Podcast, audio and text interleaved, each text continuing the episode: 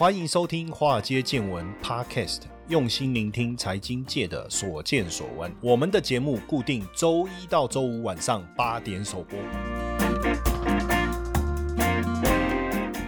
股票市场千奇百怪，见怪不怪。大家好，我是古怪教授谢承彦哈。五月底的时候啊，SEAJ 啊，就是日本半导体协会啊，公布了呃四月份哦，日本半导体制造设备销售额哦，三个月平均的数字哦，高达三千三百四十亿日元，连续三个月成长哦，连续三个月成长，而且整体的业绩比去年同期还增加了超过百分。之九，然后我们最近也看到，呃，半导体制造设备公司啊，也在韩国扩建设施哈，不管是美国应用材料啊，还是 SMO 等等哦，最近也在访问，呃，频频访问韩国哦，这个首尔附近的这个京畿道的政府办公室啊哈，那韩国政府也宣布了国家高科技产业发展计划，其中三星计划到二零四二年在首尔以南的龙仁市投资三百兆韩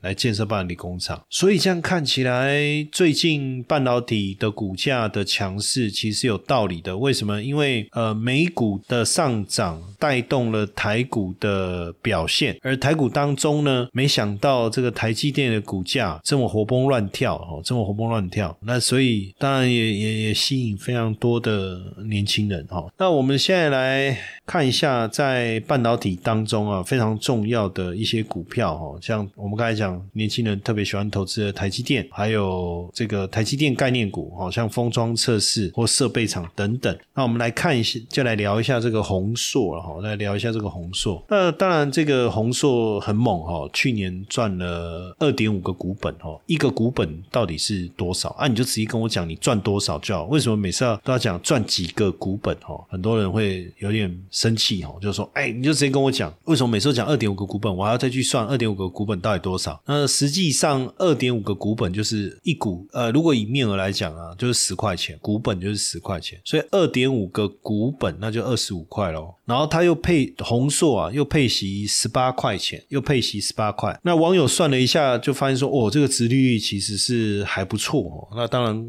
市场的买盘就持续的涌入。那要讲红硕的故事之前呢，我我觉得大家应该要先了解一下，就是晶片这个产业，就我们所谓的半导体这个产业。那我们就要从 IC 设计开始聊起。那什么叫 IC 晶片？哈，简单来讲，就是把设计好的电路图转移到半导体。做成的晶圆上面，然后呢，经过一连串的程序之后，在晶圆表面上形成基体电路，再把它切割成一片一片的裸晶，然后最后这些裸晶包装起来，哎，保护好哦，就变成一个最终的这个晶片，基本上是是这样哦。那整个半导体产业的产业链呢？我们在帮各位做上中下游的一个分析了哈。当然，半导体的上游就是 IC 设计嘛，专门设计什么？设计 IC，IC 设计它是一种设计 IC。啊，不，IC 设计要设计衣服哦，还是设计食谱？不是啊，是设计 IC。那中游就是 IC 制造，把设计图上的机体电路实际把它做出来哦。那下游呢，再来做封测，就把晶圆切割成裸晶，测试没问题以后，再加上这个外壳封装成。芯片哦，那晶片是用来处理资讯，对不对？然后出在制造晶片之前，你你你还是得知道要做出什么样的晶片嘛？哦，比如说你是触控晶片，还是你是 CPU，还是你是 GPU？那还有什么样子的一个功能呢？啊，什么样的一个功能是跟 IC 设计有关？简单讲哦，硬体描述语言把晶片呢 描描写成程式码，那经由电子设计自动化 EDA 这个工具呢，让电脑把程式码转换成电路图。所以之前美国对中国。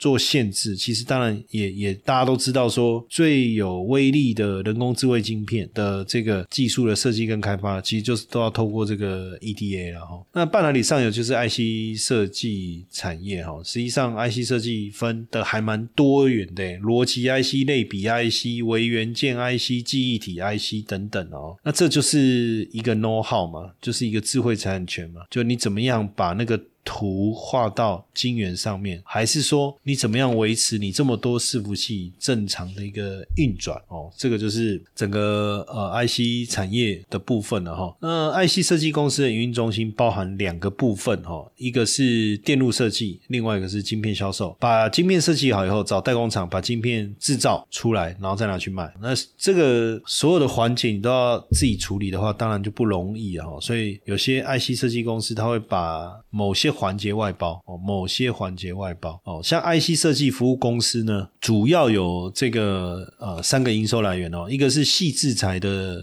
出售，一个是委外设计，一个是统包，这个就是 IC 设计。那当然讲 IC 制造就晶圆代工嘛哦。当你把电路图设计好以后，你要转移到半导体晶圆上面要怎么做？因为设计图要转移到晶圆上面，不像我们平常在使用电脑也好，出门也好，就门一开一关，基本上就限制住了，对不对？所以这个是晶圆代工。那晶圆代工流程怎么走？你要把设计图转移到晶圆上的 IC 制造过程哦，有六个阶段哦：晶圆、靶材、建度、涂布、光组、光照、微影。十颗，这些都是半导体制成的一个流程哦，半导体制成的流程。那要把电路图用到晶圆上面，所以一定要有晶圆嘛。那你没有生产晶圆怎么办？那就找晶圆代工厂哦，就找晶圆代工厂。实际上就是这样成型的哈。那大家去想哦，那个晶片那么小，那叫我们要把线路画在那么小的地方啊，不是小朋友手表的背面的哈。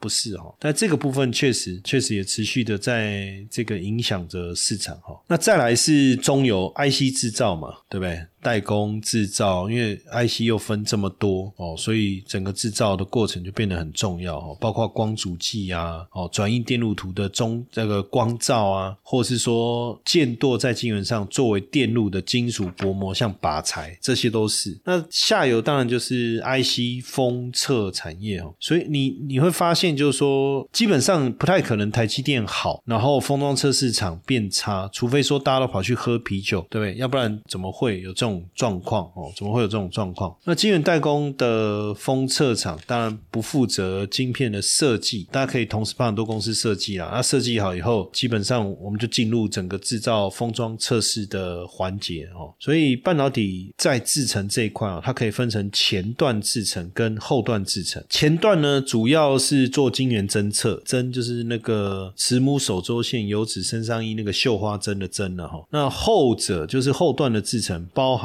了构装跟制成的测试哦。制成的是，就是说脱离后段制成之后了哦，包括构装、结构装置还是测试制成哦。那从前段的制成来看哦，会在细晶圆上面做出电阻、电容、二极体、电晶体，再把这些元件呢互相连接，成为里面的这个线路。那前段。制成也被称为扩散制成哦，因为步骤实在太多了哦。那前段基本上细分一下哦，细晶圆上面要做出各种元种元件的哦 feel，还有在各个元件之间连接用金属布局的 BOL 两个制成。那在逻辑类半导体，多层布线逐渐被采用了哦，所以前段制成的布线的制成比例是有提高的哦，是有提高的。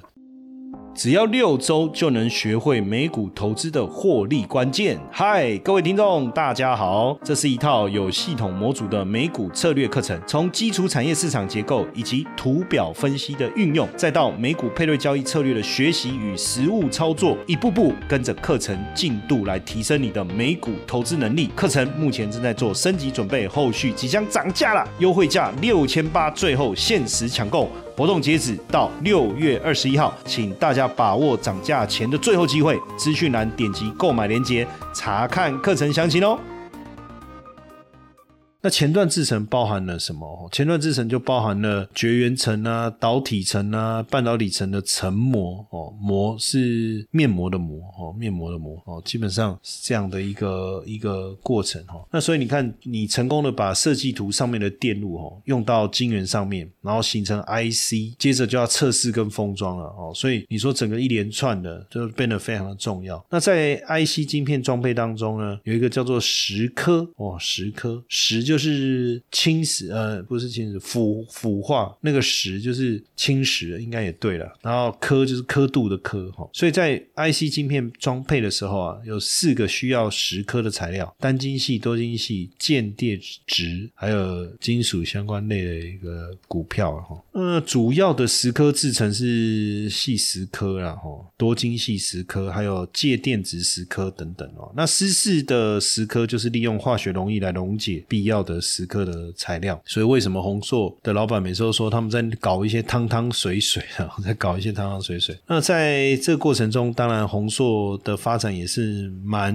蛮有故事性的哈，蛮有故事性。现在宏硕迈入了三呃，已经超过三十年了嘛哈，是业界活存、业界存活最久、哦市占率最高的半导体湿式制成的设备公司哦。那前几年呢，其实整个公司的营运表现都还不错。以二零二一年来讲，EPS 高达二十三点五，哎，高达二十三点五，哎，那所以股价基本上呃会这么强，我觉得也是有有有有它的道理哈。那半导体湿成的设备商目前就是呃宏硕跟星云两大厂商在提供哦。那当然两家有所不同了，因为宏硕在创立的时候就是为了自制半导体设备啊，做代理这件事，他一直是都没有这么有。意愿啊，因为他也觉得说能有自己的品牌是最好的。那宏硕刚成立的时候呢，台积电才成立六年哦，成立六年。那大家也知道哦，台积电在刚开始前段晶圆厂的设备啊，基本用的都是国际大厂。简单来讲，就是它不不缺钱。可是对宏硕这家公司来讲，那我相对比较小，那怎么办呢？怎么让客户接受呢？哦，所以在过去很长一段时间，就不断的在增资。所以如果你看到一个公司，就是大陆的这个券商啊，讲说，如果如果我们说这家公司它的调整暂时在调整它的财务结构的话，基本上应该是已经喝挂了哈，应该也是已经喝挂了。那宏硕会走到今天，当然跟他们的这个董事长有很大的关系哦。过去其实现任。他们的董事长张宏泰当时就是接到了宏宏硕的董事长跟总经理的来电，说要把公司给收掉。可是这时候有有时候对大股东来讲哦，是不是要把股票卖掉才能解决问题？倒也未必哦，倒也未必。但是从整个过程来